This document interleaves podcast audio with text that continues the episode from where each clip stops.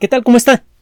Le damos la bienvenida a El explicador de Enrique Ganem y María de Los Ángeles Aranda. Una de mis frases favoritas de Ortega y Gasset es que la persona es la persona y sus circunstancias. Cuando una persona talentosa, inquieta, activa, se encuentra en las circunstancias apropiadas, inevitablemente deja una huella imborrable en el mundo. Aunque las circunstancias generales de su vida parezcan desfavorables. Tiene usted el caso de Leonardo da Vinci, que a lo largo de, los años que vivió, que fueron muchos, sobre todo considerando el promedio de vida en su época, eh, frecuentemente se, eh, comenzó proyectos que por una razón u otra no pudo terminar. En muchas ocasiones los proyectos que quedaron truncos de Leonardo fueron víctimas de las circunstancias. Una gran estatua ecuestre, por ejemplo, que fue eh, destruida eh, por los eh, vaivenes de la guerra. En otras ocasiones, algunos de sus proyectos fallidos fueron consecuencia de su manía por experimentar el mural de la batalla de Angiano, por ejemplo, eh, busque usted la historia, por cierto, hace poco eh, buscaron restos de ese mural eh, utilizando técnicas avanzadas. si usted le, le, gusta la, la, historia del arte y le gusta en particular el trabajo de Leonardo da Vinci, busque el término batalla de Angiano en inglés y, búsquelo en YouTube. Hay un video muy interesante de, lo que se hizo para tratar de, de, ah, encontrar los restos de la pintura fallida de Leonardo. Mucha, eh, le decía, en algunas ocasiones muchos proyectos de Leonardo quedaron truncos por las circunstancias y en otras por su manía eh, de experimentar. La batalla de Angiano, la última cena, etcétera, fueron eh, obras que o quedaron mm, mal o de plano quedaron inservibles como consecuencia del ensayo de nuevas técnicas. En lugar de ensayar en, en eh, materiales propios, Leonardo a veces ensayaba en las obras que le encargaban. Esa probablemente no fue la mejor de, las ideas. Pero el, caso es que a pesar de estas fallas continuas que eh, llegaron a ser lo blanco de las burlas de otros personajes de la época como Miguel Ángel, eh, Leonardo logró dejar suficiente obra como para convertirse en uno de los grandes maestros no solamente del arte, sino también de la ingeniería y de la ciencia. Algo que, por cierto, Miguel Ángel no consiguió. Eh, Miguel Ángel fue ciertamente un gran pintor, un gran arquitecto y un escultor extraordinario, aunque a mi juicio no fue el mejor escultor de su época. Ahí está Bernini, por ejemplo, pero bueno. El caso es que eh, Leonardo dejó en cierto modo una huella cultural más profunda que la de Miguel Ángel, se habla más de Leonardo que de Miguel Ángel en la actualidad, como consecuencia, por un lado, del enorme abanico de intereses que tuvo a lo largo de su vida, de su enorme talento y de su capacidad para imaginar la idea del paracaídas que tuvo originalmente pues no habría podido funcionar en su época y la idea del helicóptero que él tuvo fue patentemente ridícula. Pero el concepto básico del paracaídas y el concepto básico del helicóptero son correctos. El funcionamiento básico de los helicópteros modernos los primeros ejemplares realmente funcionales fueron construidos por Igor Sikorsky, si mal no recuerdo, son los, eh, los principios de Leonardo, el generar una corriente de aire continua hacia abajo que permita cancelar el peso de una aeronave y, poder suspenderla y moverla a voluntad por el aire. Es, lo que plantea Leonardo con ese dibujito eh, eh, que para, para un ingeniero moderno es grotesco, pero conceptualmente es correcto. Eh, Leonardo estudió geología, estudió hidrología, estudió paleontología y eh, llegó a soñar con formas de tecnología que no se hicieron realidad sino hasta mucho tiempo después. sus éxitos parecen limitados. La cantidad de obra pictórica de Leonardo es muy pequeña, sobre todo considerando el, número de años que vivió.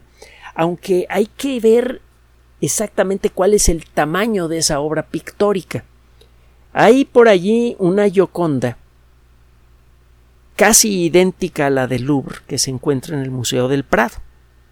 La Gioconda del, Prado la puede ver usted a 5 centímetros de distancia. Afortunadamente nadie ha estado tan lo suficientemente chiflado para tratar de hacerle algo. Y el caso es que quizá más por defender la primicia del Museo del Louvre que por otro motivo, se asigna esa pintura a uno de sus estudiantes, probablemente a Salahí. Pero eh, esto que le estoy comentando lo ha visto Ángeles que tiene mucho, mucho más entendimiento de la historia del arte y un, ojo mucho más fino que el mío. Eh, lo cierto es que hay elementos en los trazos, en la composición, etcétera, de la Gioconda del Prado, que, híjole, eh, producen escalofríos cuando los compara usted con los de con los de Louvre. A lo mejor hay más de una obra de Leonardo que está guardada, perdida en alguna colección privada o que está puesta a la vista de todos, pero su autoría no ha sido reconocida. Pero el caso es que, bueno, Leonardo deja algunos, eh, algunas pocas pinturas con características realmente extraordinarias, formaron escuela, la técnica de Leonardo ha tratado de ser copiada por muchos otros pintores a partir de, de, su época. Eh, y, deja algunos cuadernos de notas con una serie de, comentarios y sugerencias realmente extraordinarios. También deja por allí un libro de cocina eh, pues muy original, con algunas recetas que me parece que han tratado de seguir en algún restaurante en Europa. Eh, parece que algunas de ellas podrían ser muy interesantes. Nunca he probado un plato eh, eh, con, una receta de Leonardo da Vinci, pero usted puede buscarlo en internet y en una de esas se avienta y si le queda bien, pues nos avisa. También deja otras, dejó otros productos prácticos que en su momento fueron muy Vaya, si hubiera podido cobrar derechos por esos productos se habría hecho supermillonario. El solo que por, um, eh, desarrollos tecnológicos de, valor social cuestionable, resulta que el, eh, el, mejor mecanismo para el disparo de armas de fuego de la época fue el mecanismo que inventó Leonardo. Y eh, el mecanismo de disparo de las pistolas modernas, por ejemplo, es un, reflejo, desde luego muy modificado, de lo que inventó Leonardo en su época.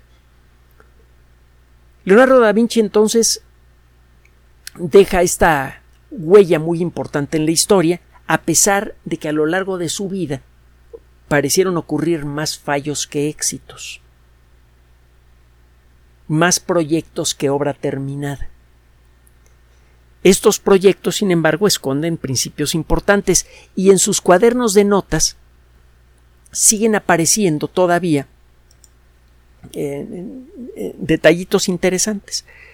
Cada cierto tiempo nosotros tenemos que dedicarle, y no nos cuesta ningún trabajo, un espacio a Leonardo da Vinci en, en nuestras cápsulas, porque aparece alguna nota que refiere alguna perspectiva moderna sobre su trabajo. Y ese es el caso de un, un artículo de investigación publicado por un grupo de expertos en botánica en el Proceedings of the National Academy of Sciences, las memorias de la Academia Nacional de Ciencias, que hemos comentado en muchas ocasiones que es una revista de gran prestigio y desde hace muchísimo tiempo. Un grupo de investigadores de la Universidad de Bangor, en los Estados Unidos, también, eh, bueno, de la Universidad Bangor, perdón, en el Reino Unido, es que hay una, ciudad que se llama Bangor en, el estado de Maine, en los Estados Unidos, que tiene que ver, por cierto, con los submarinos.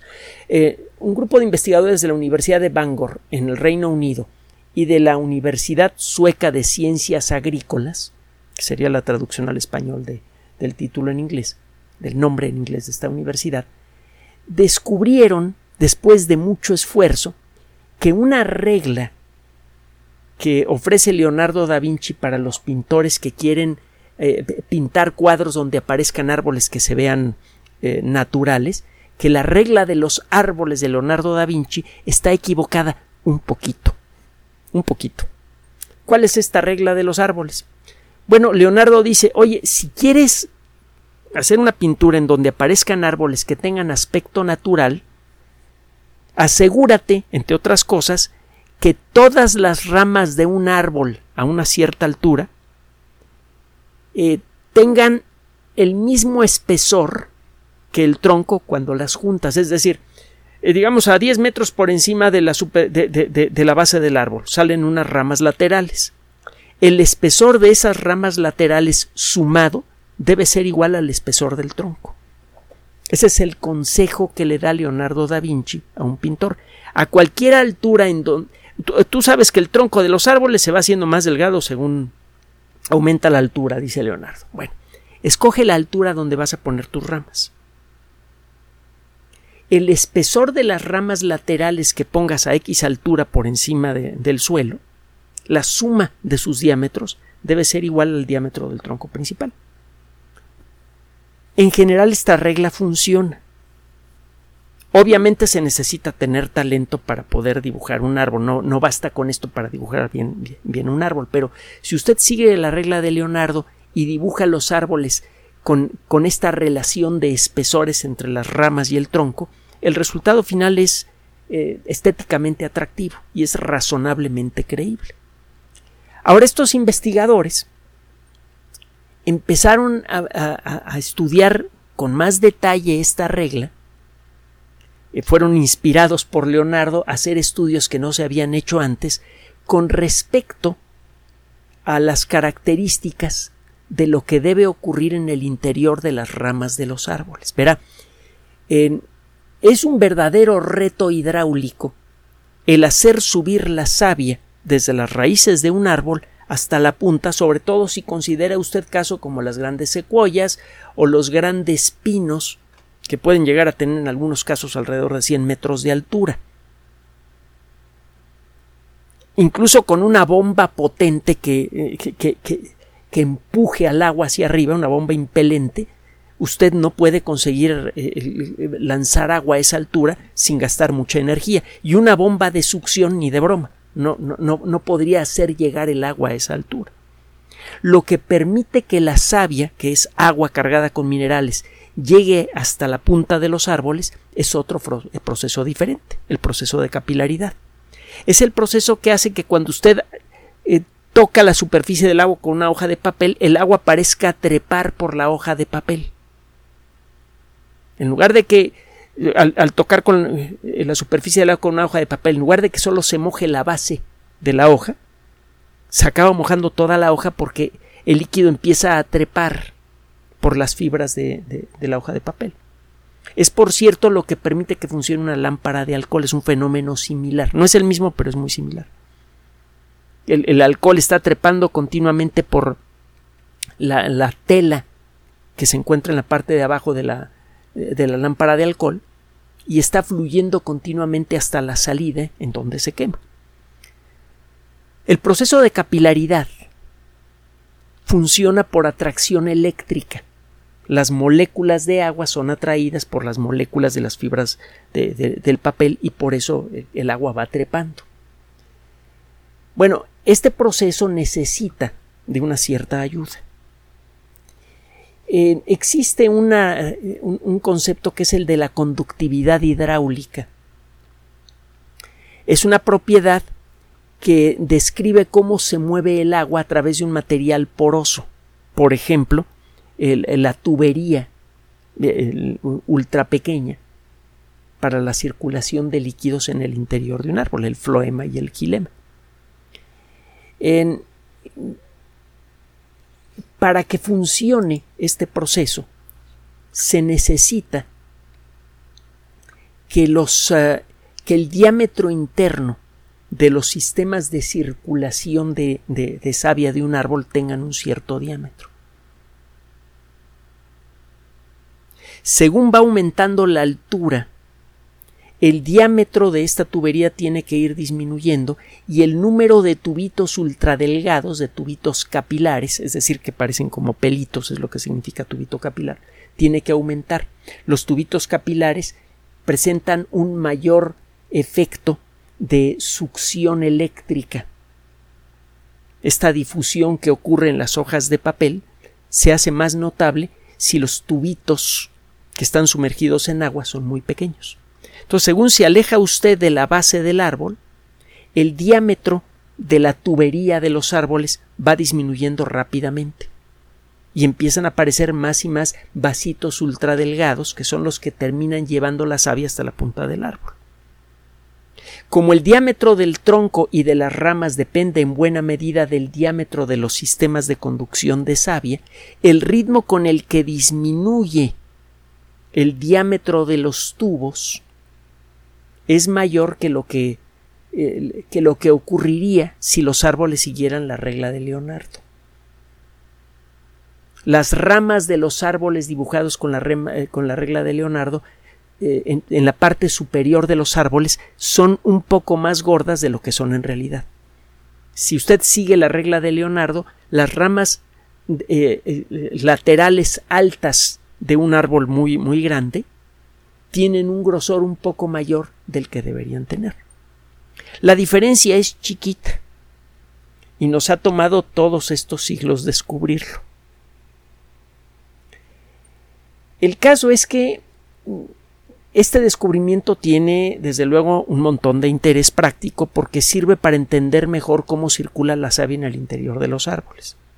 Muchas enfermedades que sufre un árbol están relacionadas con fallas en la conducción de savia. La savia no solamente lleva nutrientes, sino también llevan sustancias que pueden defender al árbol del ataque de insectos, del ataque de hongos, etcétera, etcétera. El entender bien cómo funciona el sistema circulatorio de los árboles, que es algo que todavía no tenemos perfectamente bien entendido, es fundamental para protegerlos y el proteger a los árboles es fundamental para que ustedes y nosotros sigamos vivos porque son elementos supercentrales de los ecosistemas terrestres. Si queremos mantener y luego rescatar los ecosistemas terrestres, tenemos que comenzar por proteger y luego por incrementar el número de árboles que tenemos. cualquier conocimiento sobre los árboles va a resultar fundamental para nuestro futuro y un conocimiento que tenga que ver que nos permita entender mejor de manera más fina cómo circula la savia en el interior de un árbol va a ser de gran valor. Entonces, de nuevo, Leonardo da Vinci parece haber cometido un error que acabamos de descubrir ahora. Su regla de los árboles tiene un pequeño error. Sin embargo, el esfuerzo realizado para descubrirlo nos abre nuevas perspectivas que pueden resultar muy importantes para la conservación ambiental en la actualidad y en el futuro cercano. Entonces lo que parecía ser una falla de Leonardo se está convirtiendo de nuevo en una historia de éxito. Leonardo fue la persona apropiada que vivió en el momento apropiado. La trayectoria de su vida no parece ser tan brillante como la de otros grandes artistas de su época, pero lo cierto es que la influencia de su genio es con mucho la más importante de todas.